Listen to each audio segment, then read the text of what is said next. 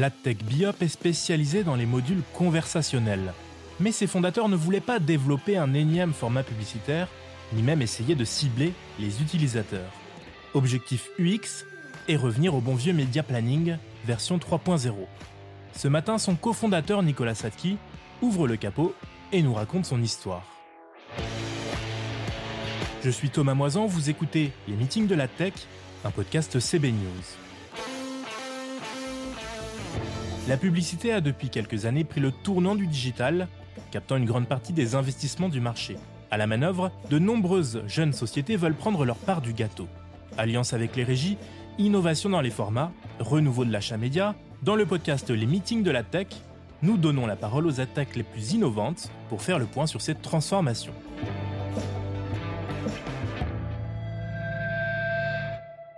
Bonjour Nicolas Satki. Bonjour Thomas. Alors vous venez de Montpellier, le, voyage a été, a été bon Formidable. Écoute, euh, le TGV euh, fonctionne bien euh, et le Wi-Fi au top. Magnifique. Alors on va parler de Biop aujourd'hui. Comment on se dit un jour je vais remettre le business de, du module conversationnel dans la publicité, dans le marketing C'est venu de, de, à quel moment et, et pourquoi? L'idée de Biop euh, est venue euh, suite euh, aux expériences que j'ai pu avoir dans le monde de la vidéo. En fait, moi et mon associé Louis Prunel, on sortait tous les deux de deux grosses success stories de la publicité digitale. Pour Louis Prunel, c'était Advidom et pour moi, c'était Tids. J'avais monté le bureau France de de la partie technologique de Tids sous la direction de Loïc Soubéran il y a maintenant bah, presque une dizaine d'années. Et c'est vrai quand on est sorti nos expériences sur la vidéo publicitaire, on s'était dit OK, c'est quoi la suite que l'on va donner en termes d'expérience utilisateur à la publicité sur média? Et au même moment, il y avait effectivement la publicité sur les réseaux sociaux qui était en pleine, euh, en pleine explosion et on voyait qu'on pouvait interagir avec tout type de contenu, que ce soit du contenu éditorial ou du contenu sponsorisé. On pouvait interagir, liker, partager. Alors que la publicité sur média avait une relation extrêmement euh, descendante de la marque vers l'utilisateur sans offrir cette voie de retour à l'internaute. Donc on s'est dit, bah, c'est dommage. Et en réalité, la publicité de demain devrait ressembler à cela. Donc c'est un rapport moins descendant, c'est ça, plus horizontal? Voilà, moins, voilà, moins vertical et justement une relation plus horizontale avec euh, les internautes et offrir la possibilité aux marques de pouvoir converser avec les internautes avec lesquels euh, qui sont exposés à leur, à leur message publicitaire.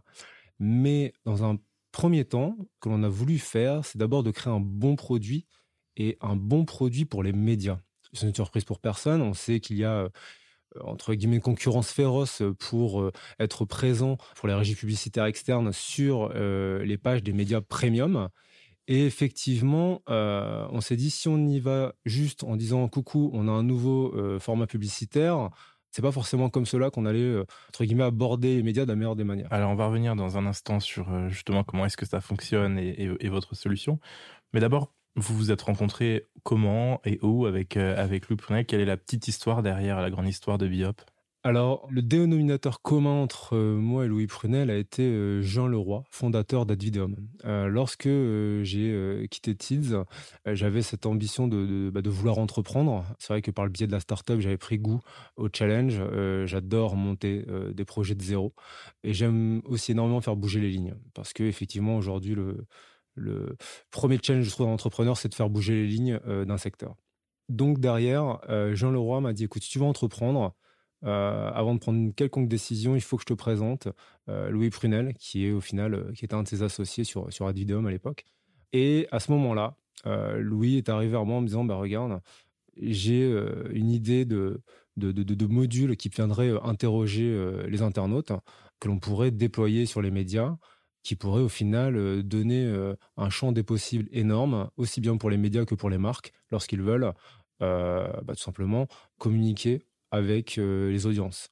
Et de là, s'est enchaîné euh, toutes les évolutions produits que l'on a pu avoir lorsqu'on a sorti euh, la V0 du produit, que l'on a mis au final au feu du, marché.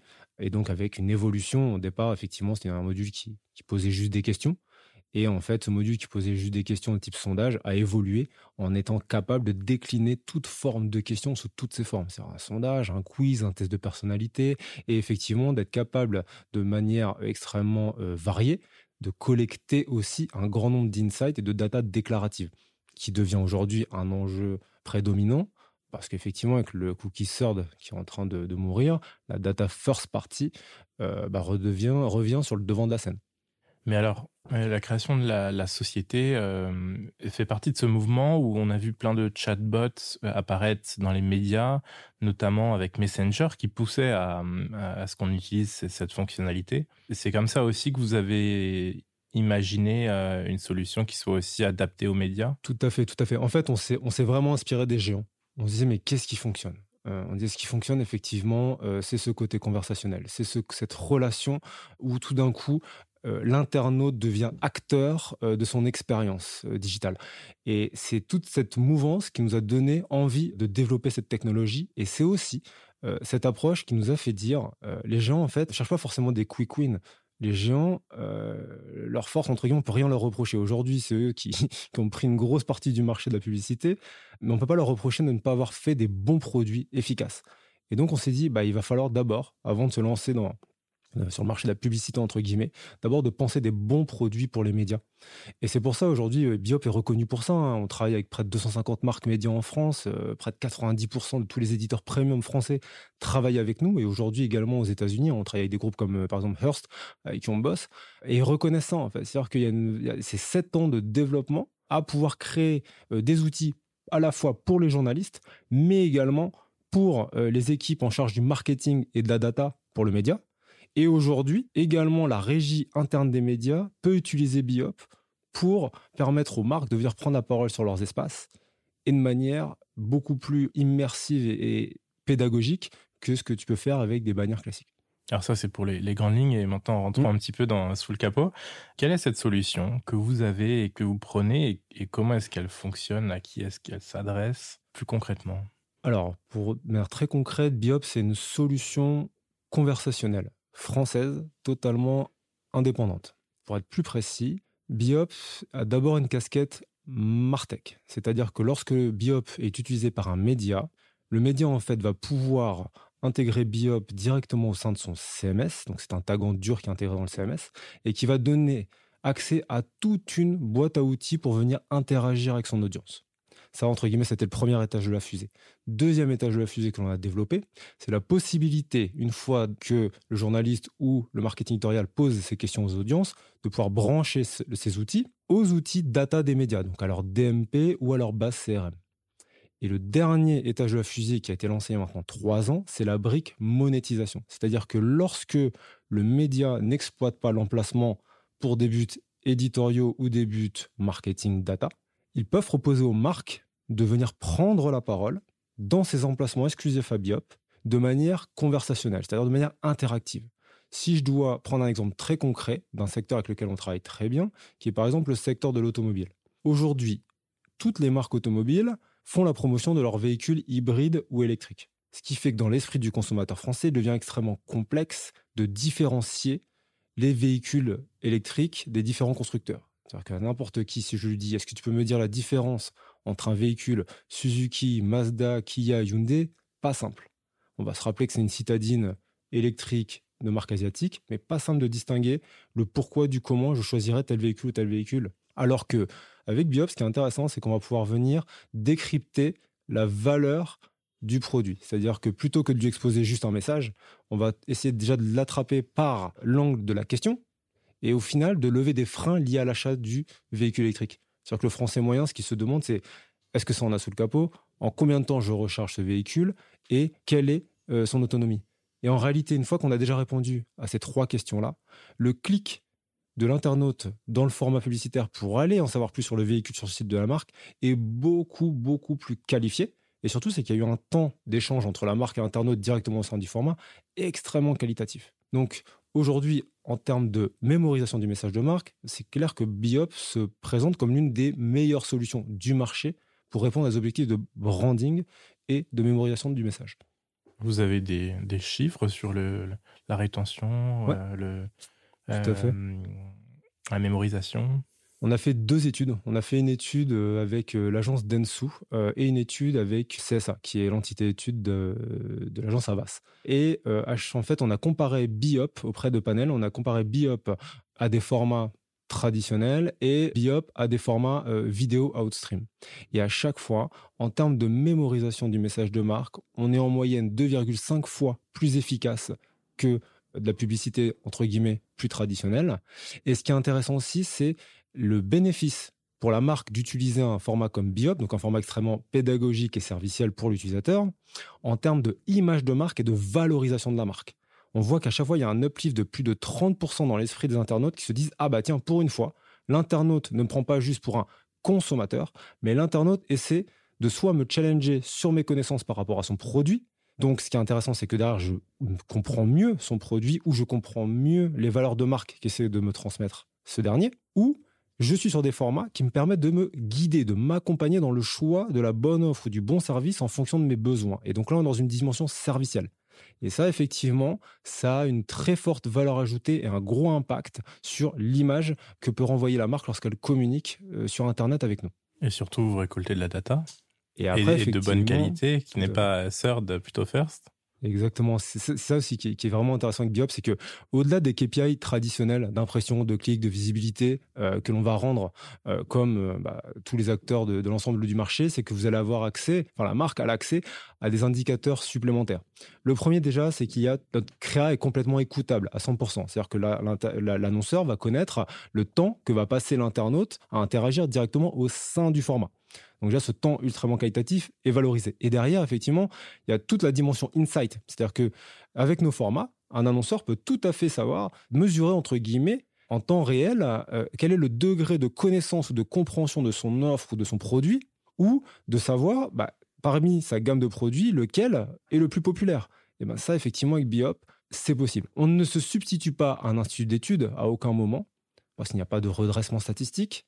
Point important, on est complètement cookie-less. Donc, je ne suis pas en train de cibler des utilisateurs, mais je cible des contextes. Et derrière, par contre, ce qui est intéressant, c'est qu'on va avoir surtout la possibilité d'avoir une, prise de pouls rapide du marché et surtout en continu. C'est-à-dire que si un annonceur veut prendre à 5, fois dans l'année, euh, par exemple, le pouls euh, du marché, c'est tout à fait possible. C'est vrai que ce que vous venez de dire est intéressant. On ne l'avait pas beaucoup dit. Le fait que ce soit une solution contextuelle, certaines autres euh, ad tech qu'on a réussi ici d'ailleurs, prône justement cet argument premier. Pour vous, euh, c'est la base, on n'en parle même plus. Euh. Tout à fait. Pour moi, en fait, aujourd'hui, présenter Biop comme une solution cookie-less, sémantique, qui a de l'intelligence artificielle, qui est premium ou brand safe, plus aucun intérêt parce qu'aujourd'hui, en 2022, ce n'est plus un élément différenciant. C'était un élément différenciant euh, il y a 3-4 ans encore. Aujourd'hui, ça ne l'est plus. la plupart des, des, régies sur le marché ont ce discours, ont euh, des offres pour répondre à ces besoins-là. Nous, par contre, l'intérêt de Biop, et là je rembobine un petit peu par rapport à mon discours de départ, à ce côté plateforme indépendante, euh, ce qui va différencier Biop, c'est un, un outil euh, de ciblage sémantique où en fait on va dans une logique de ciblage de mots exacts.